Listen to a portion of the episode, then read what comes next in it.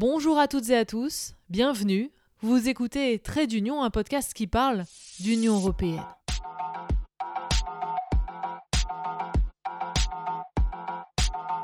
Je suis Audrey Vietas, journaliste pour la télévision, mais cette fois-ci, j'ai décidé de me mettre à l'audio pour vous faire partager l'Union européenne et ses coulisses. Pour beaucoup, l'Europe est hors sol, bureaucratique et ennuyeuse, c'est un peu vrai, mais je vais aussi tenter de vous faire découvrir des choses que vous ne soupçonnez pas, mais qui vous concernent pourtant au quotidien. J'enregistre cet épisode en plein entre-deux tours des élections régionales.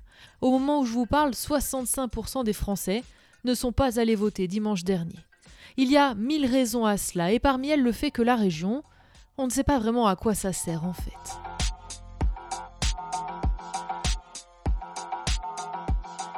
Heureusement, me direz-vous, les candidats ont été là pour nous rappeler la mission majeure de la région. Ce choix net, c'est celui d'agir fermement contre l'insécurité comme nous l'avons fait depuis cinq ans. C'est un tournant que j'ai fait prendre à la, région, le tournant de, des actions en, en faveur de la sécurité. J'appelle les franciliens et nous appelons les franciliens à faire le choix de la sécurité. Eh bien non. Figurez-vous que, sauf exception, la sécurité est presque l'une des seules compétences que n'a pas la région. Elle s'occupe à la rigueur de la sécurité dans les lycées et dans les trains. Mais j'ai quand même l'impression que l'on n'a entendu parler que de ça. Pourtant, la région a mille autres missions, notamment celle, depuis 2014, de gérer un pognon de dingue, comme diraient certains. C'est elle qui s'occupe de la redistribution des fonds européens.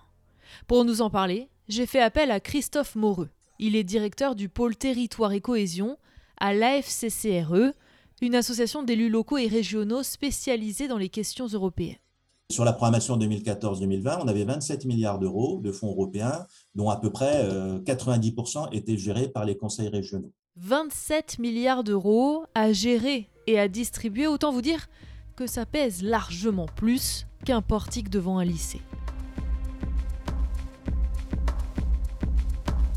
Tout commence en 2014, avec la loi appelée la loi NOTRe, qui a pour but de redistribuer les rôles et les missions en France.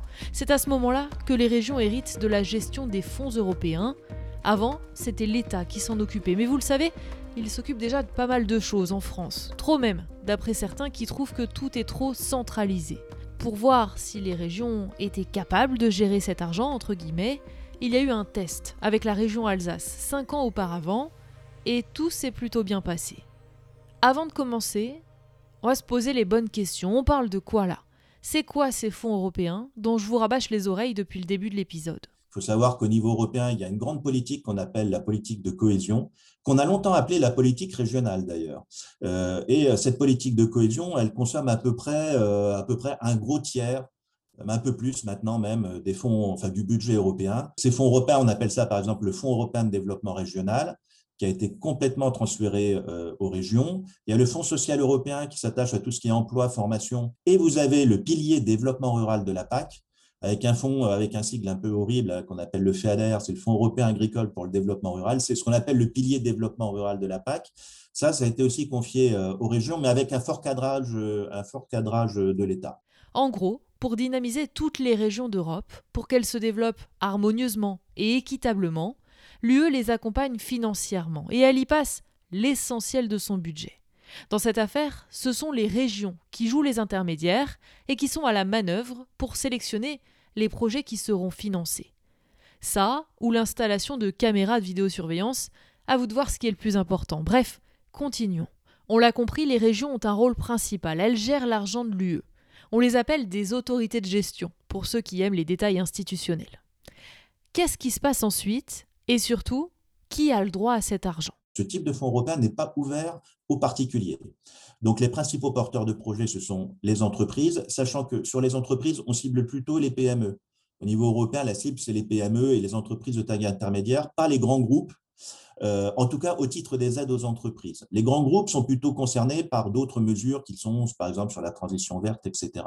Donc les porteurs de projets, c'est les entreprises, c'est bien évidemment le monde associatif, notamment tous ceux qui interviennent dans le champ euh, de l'insertion, euh, de la formation, de l'économie sociale et solidaire, et ce sont bien sûr des porteurs de projets, entre guillemets, historiques et qui sont au cœur, entre guillemets, de la région, ce sont les collectivités, les collectivités territoriales. Plusieurs fois par an, les régions lancent des appels à projets.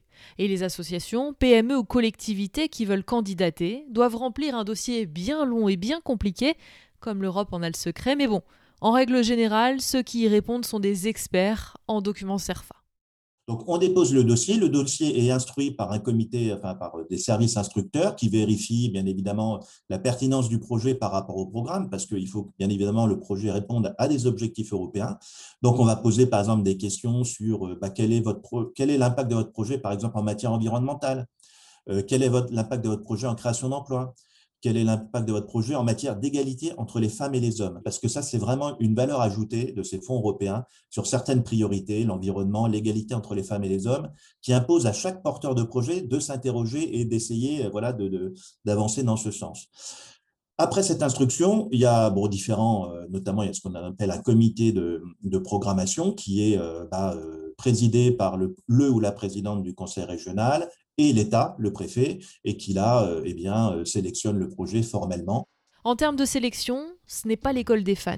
Il y a des projets qui n'arrivent même pas à cette dernière étape. Un projet de réfection de route, par exemple, n'obtiendra jamais cette aide, car l'Union européenne ne souhaite pas encourager la voiture comme mode de transport. Il faut donc, pour qu'un projet soit retenu, qu'il s'inscrive dans une feuille de route négociée entre la région, l'État et l'Union européenne.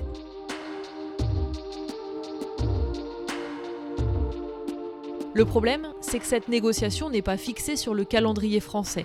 On va arrêter d'être auto-centré. Elle se fait depuis au moins trois ans. C'est assez long. En clair, les actuels présidents de région, s'ils ne sont pas réélus, ont fixé un cap pour leurs successeurs. Mais vous allez voir que ce n'est pas si grave. D'abord, il y a sans doute un certain nombre d'équipes qui sont celles qui ont négocié, qui vont revenir aux commandes. Et puis, quand bien même il y aura un changement, je pense qu'elles vont très euh, euh, facilement s'approprier euh, les dispositifs qui correspondent à des besoins, là pour le coup, qu'on retrouve un peu partout au niveau des territoires, hein, que ce soit la transition énergétique, le développement du numérique, les questions d'emploi, de formation, etc. Dans les programmes qui ont été élaborés, ils répondent, il y a une très grande concertation territoriale. Les régions ont consulté euh, les territoires, ils ont consulté les entreprises depuis 3-4 ans, ils ont consulté les autres niveaux de collectivité. Donc, les programmes qu'on a vus euh, aboutir correspondent vraiment véritablement à des besoins euh, très particuliers. Je vous donner un exemple. Par exemple, nous, en région centre, Val-de-Loire, il y a eu une volonté, par exemple, de travailler sur l'accès aux soins de santé qui était un problème, et je, regarde les programmes des différents candidats, c'est quelque chose qui fait consensus. alors que c'est des priorités qu'on ne retrouve pas forcément dans d'autres régions. Alors, si tout est acté, me direz-vous, à quoi ça sert d'aller voter? Qu'est-ce que ça va changer, que ce soit un président avec telle étiquette ou telle autre? Eh bien, figurez-vous que ça a du sens d'aller voter. Le choix des régionales va avoir une influence sur la relation globale entre la région et l'Europe. Et, on, voit qu'il y a quand même un certain nombre de formations politiques plutôt extrémistes qui sont sur un repli, entre guillemets. On n'est pas à l'abri de crispations entre euh, voilà, certaines peut-être équipes, euh, équipes un, peu, un peu régionales qui pourraient arriver, et puis, et puis l'Europe. Et ça, cette crispation, va avoir quand même des conséquences parce que c'est quand même des budgets européens qui sont, euh, qui sont très importants pour le développement des territoires. On est sur des sommes aujourd'hui historiques. Hein. Fonds de relance et politique de cohésion confondus, on est à 64 milliards de fonds européens. Donc il faut que tout ça se, soit bien huilé, euh, se déroule sans crispation, etc. Sinon, in fine, ce sont les territoires et les entreprises, les associations et surtout les femmes et les hommes qui y vivent qui seront euh, pénalisés.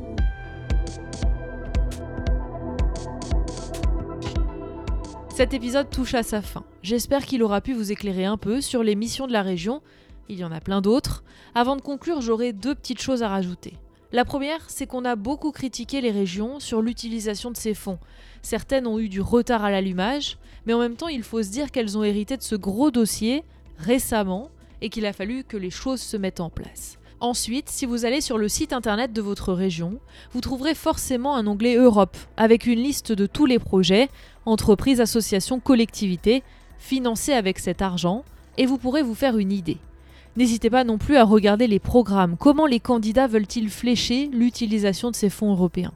Finalement, on a beaucoup parlé de sécurité pendant cette campagne, mais ce n'est que la partie émergée de l'iceberg. L'économie, c'est l'une des compétences principales de la région, et ce sont les régions qui vont être chargés, par exemple, de mettre en place le plan de relance, le fameux à 750 milliards d'euros. Vous voyez, ça vous touche au quotidien. Je voulais remercier Christophe Moreau de la FCCRE pour toutes ces explications. Et comme d'habitude, si vous avez aimé l'épisode, n'hésitez pas à lui mettre plein d'étoiles, un pouce ou à en parler autour de vous. Quant à moi, je vous dis à très vite.